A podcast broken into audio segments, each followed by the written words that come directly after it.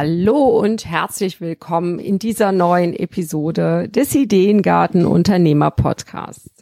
Heute möchte ich auf das Kennenlerngespräch eingehen und das mit dir ein bisschen näher beleuchten. Es geht mir darum, dass, ja, dass da da auch mit einigen Mythen aufzuräumen, denn viele denken, sie müssten unbedingt im Kennenlerngespräch verkaufen.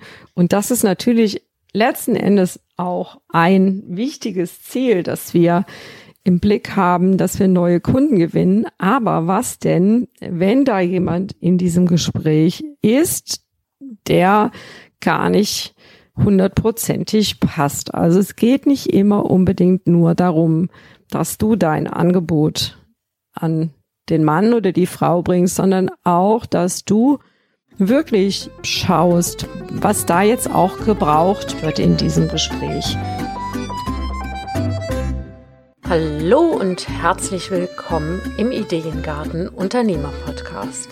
Deine Inspirationsquelle für nachhaltiges Unternehmenswachstum. Hier bekommst du keine vorgezüchteten Ideen, sondern Inspiration, um eigene Ideen zu entwickeln. Deine Ideengärtnerin Claudia Heiberts. Wenn du diesen Druck, also diesen Druck verkaufen zu müssen, schon mal so ein bisschen rausnimmst, dann verändert sich ganz viel.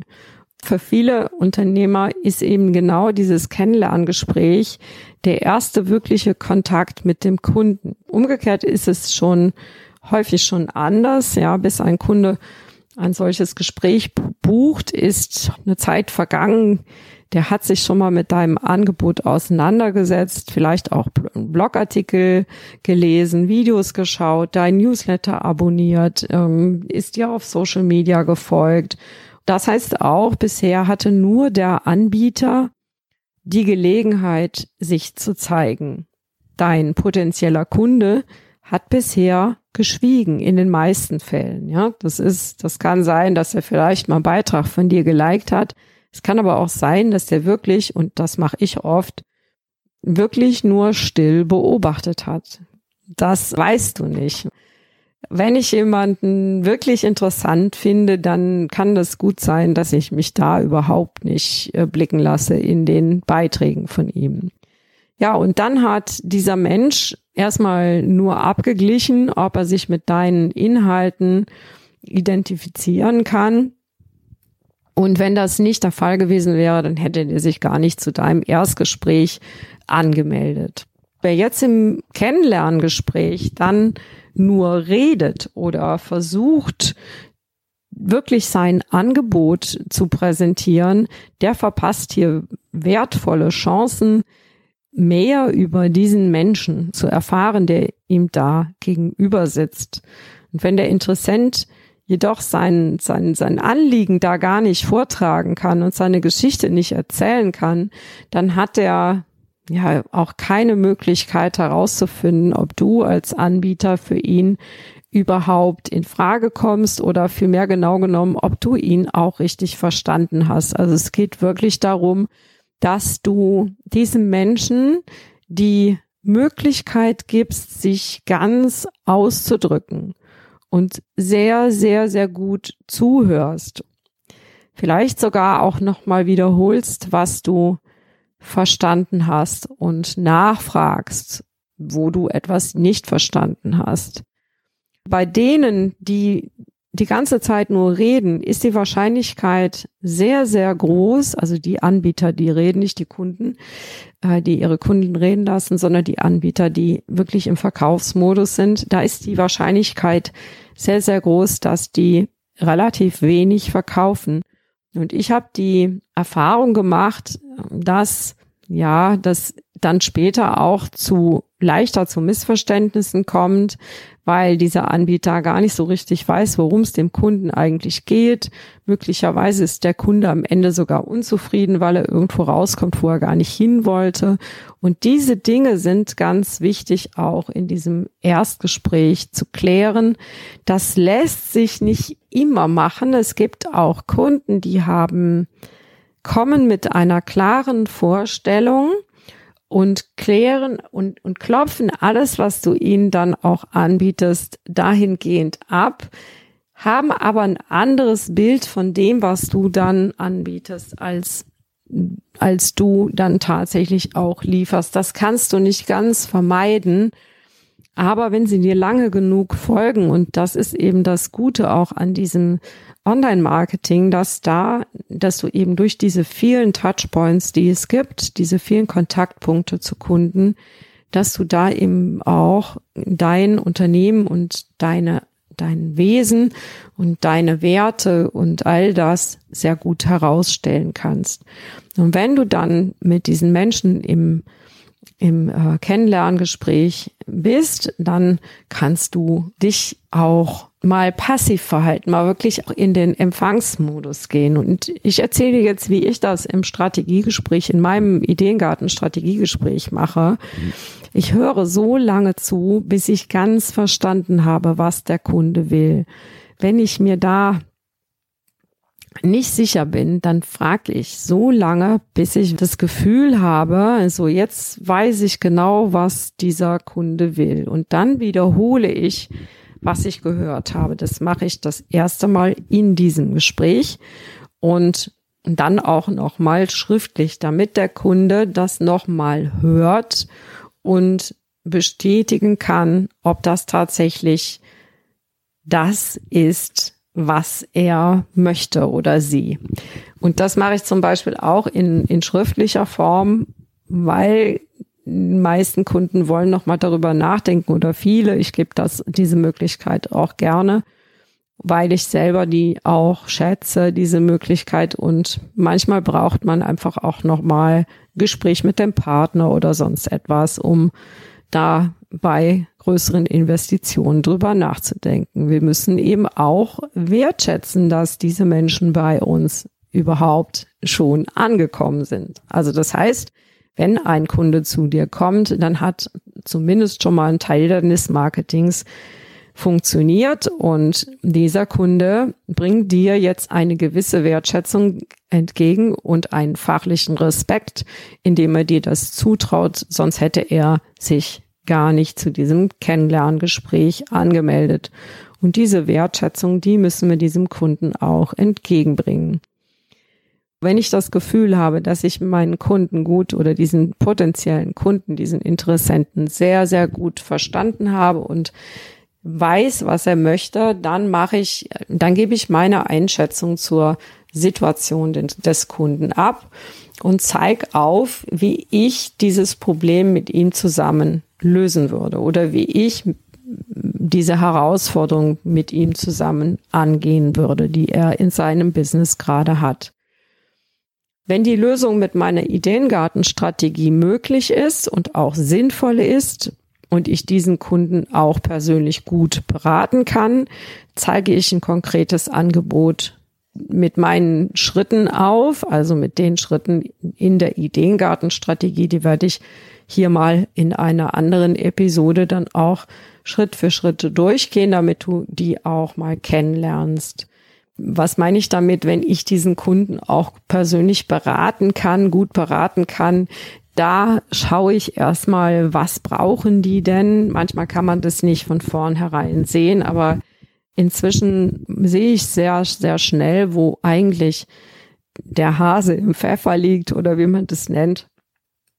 Und dann kann ich auch sagen, okay, damit bist du bei mir richtig oder das ist nicht meine Kernkompetenz oder manchmal sehe ich auch, dass sie, dass diese Kunden eigentlich den ganzen Weg gehen müssten, aber nur bereit sind, einen Monat oder zwei Monate Zeit zu investieren und auch nicht das Geld investieren wollen, um dieses Ziel zu erreichen. Und das sage ich dann auch ganz offen das ist natürlich eine wichtige Information, weil ich kann nicht jemandem versprechen, dass wir in zwei Monaten etwas erreichen, was er eigentlich in zwölf erreichen kann oder in sechs erreichen kann oder erreichen würde, dann würde ich ihn halt auch nicht gut beraten, wenn ich das so mache. Und das heißt, es geht in diesem Kennenlerngespräch in erster Linie darum, herauszufinden, ob du mit deinem Interessenten ob ihr zusammen ein gutes Team abgebt, ob, ob du ihn,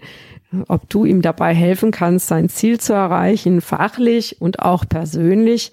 Wenn dir jemand nicht, nicht angenehm oder sympathisch ist, und das gilt wirklich für beide Richtungen, dann ja, dann sollten wir das lassen. Ne? Dann ist das nicht der richtige Geschäftskontakt, dann ist das nicht der richtige, ja, nicht, nicht die richtige Verbindung, weil so etwas kann durchaus dann auch nach hinten losgehen. Und hm, das wollen wir alle nicht, weil wenn, wenn du dir jetzt vorstellst, du hast, nimmst einen Kunden an, mit dem du wirklich ein, dem, und du, du verkaufst dem ein Jahresprogramm, was natürlich reizvoll ist, ja, weil das meistens auch eine gute Sicherheit bedeutet für eine Zeit lang. Und das machst du dann mit jemandem, der, der dir nicht richtig sympathisch ist und dann hängst du in so einer Verpflichtung drin für ein ganzes Jahr. Das kann dir schon ganz schön die Laune verhageln und diesem Kunden natürlich auch. Und das solltest du versuchen, in diesem Kennenlerngespräch dann weitgehend auch rauszufinden, wie das, äh, ob das passt und ja, Falls es nicht richtig passt, empfehle ich einen, einen Kollegen oder eine Kollegin. Das mache ich zum Beispiel auch, weil ich das selber noch nicht habe und auch nicht weiß, ob ich das überhaupt beantragen werde. Das ist, wenn jemand äh, nach der BAFA-Förderung fragt, ähm, die kann ich leider nicht anbieten, aber ich habe immer zwei, zwei, drei Kollegen, wo ich sagen kann, hier ruf da mal an oder melde dich da mal. Das sind ja, fähige Kollegen und die haben tatsächlich auch diese Zertifizierung von der BAFA. Ja, wenn du so vorgehst, also das heißt, wenn du in den Fokus stellst, dass deine Kunden eine gute Entscheidung treffen können, dann fühlen sich deine Kunden nicht nur gesehen, also wenn du die so abholst und dann auch wirklich denen die Informationen gibst, die sie brauchen, um eine gute Entscheidung zu treffen, dann fühlen sie sich gut beraten und können am Ende dieses Gesprächs oder ein, zwei Tage später auch eine gute Entscheidung treffen. Und das ist, ist und sollte immer das Ziel eines solchen Erstgespräches sein. Ich hoffe, dass du davon etwas für dich mitnehmen kannst, wie du deine Gespräche zukünftig aufbaust. Ich habe zu, äh, zusätzlich zu diesen Punkten, die ich dir gerade genannt habe, auch eine sehr ein schönes äh, Beratungspapier entwickelt. Das ist besonders leicht und hilfreich damit zu beraten, wenn ich in so einem Zoom-Meeting dieses Erstgespräch mache. Da kann ich dann wirklich Schritt für Schritt dem Kunden zeigen, wie dieser Prozess auch abläuft, den er bei mir durchläuft, dieses gesamte System und, und dann auch visuell die Pakete zeigen. Und das ist ganz oft ein guter Weg, dass da auch nochmal, also nicht nur eben übers Hören über einen Kanal so eine Information fließt, sondern auch nochmal übers Sehen und auch vielleicht nochmal übers Spüren. Manchmal stelle ich dann nochmal eine Frage an den Kunden, was er jetzt mitnimmt und was er auch verstanden hat einfach um abzugleichen, dass wir, ich sag mal, im gleichen Universum unterwegs sind und in die gleiche Richtung gehen. Und wenn das dann der Fall ist und beide fühlen sich wohl miteinander, dann ist auch in den meisten Fällen die Kaufreue relativ niedrig und vielleicht so, sogar auch gar nicht vorhanden. Und der Kunde freut sich darauf, mit dir zusammen dann die nächsten Schritte zu machen, das ist das, ist der Idealzustand. Und wenn du, wenn du deine Verkaufsgespräche so machst, dann hast du auf jeden Fall gute Chancen, dass das dann am Ende auch für alle Beteiligten passt.